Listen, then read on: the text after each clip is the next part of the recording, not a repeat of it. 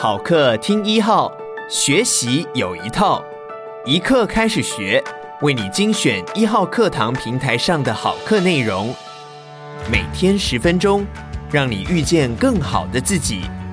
现在就订阅一号课堂 Podcast，在第一时间收听到我们提供的精彩内容吧。接下来，请听热血教师欧阳立中的“就怕平庸成为你人生的注解”。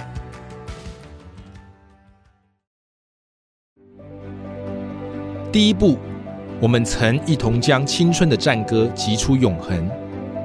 第一章，我想念的是那无数乏味的练习。班上热爱篮球的哲宇问我说：“老师，凤梨杯，你可以带我们练球吗？”凤梨杯是学校的班际篮球赛。我问他：“你们要哪时练呢？”哲宇说：“应该是寒假其中几天吧。”我说：“好，没问题，我们来练。”年假才刚结束，我们就出现在学校球场，开始练球了。我说：“对了，哲宇，你跟要练的大家说，我带练球会很严格哦。”我请孩子们做好心理准备，因为练球对我而言意义非凡，甚至是种仪式。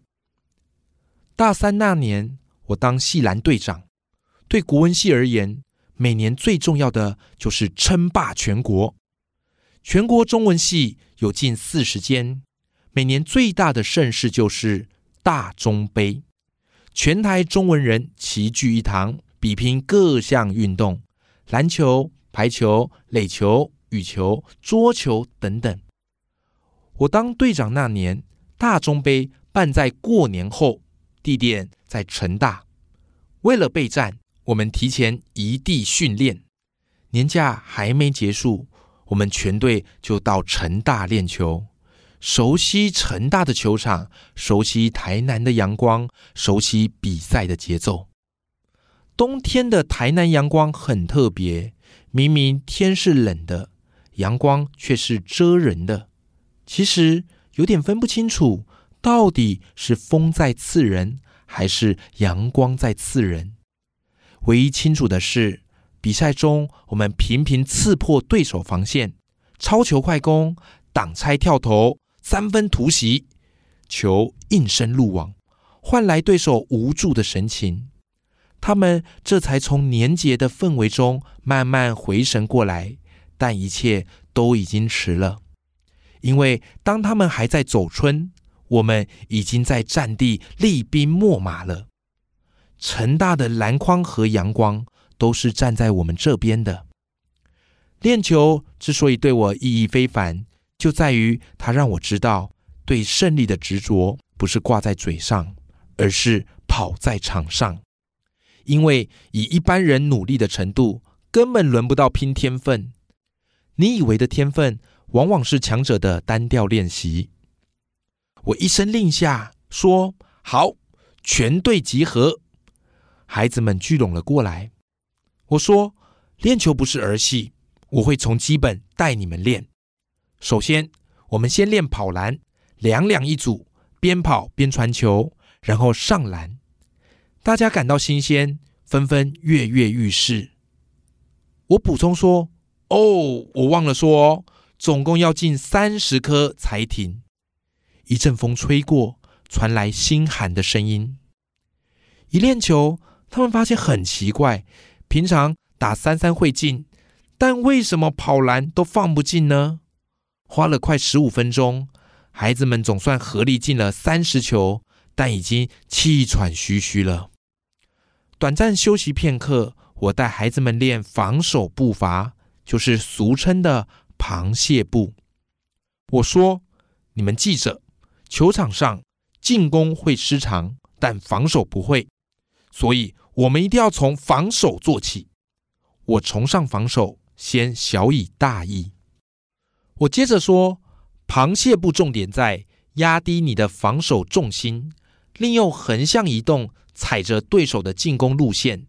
等一下，我们以慢、快、慢的节奏，每人做两组。比起进攻进篮的成就感，防守练习真的是枯燥乏味，但我要他们知道，真正在球场上决胜负的，不是那些令人惊艳的美技，而是一个个微小平凡的细节。就这样，年后的午后，我们在丹凤球场练球。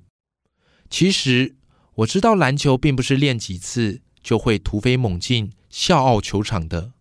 毕竟我大学四年，一半的时间在练篮球，另一半的时间也不见得是在读国文。但篮球教会我最重要的事，就是所谓成长，不过是在无数平凡时刻有纪律的进行乏味的练习。后来我准备研究所考试，准备校甄考试，准备成为作家，天天写作，都不过是贯彻练球时的纪律。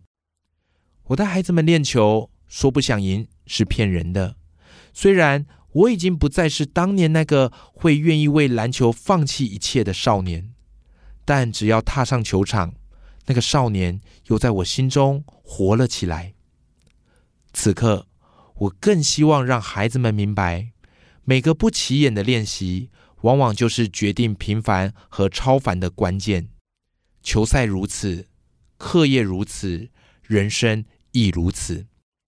我一直深切相信，只要曾对篮球痴迷的人，往后做任何想做的事，都一定会小有成就。毕竟练球那么苦，我们都熬过来了，不是吗？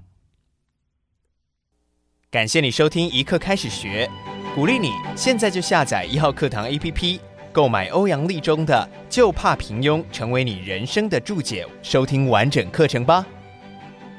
也鼓励你把一号课堂 Podcast 分享给你的亲朋好友，每天十分钟，遇见更好的自己。一号课堂。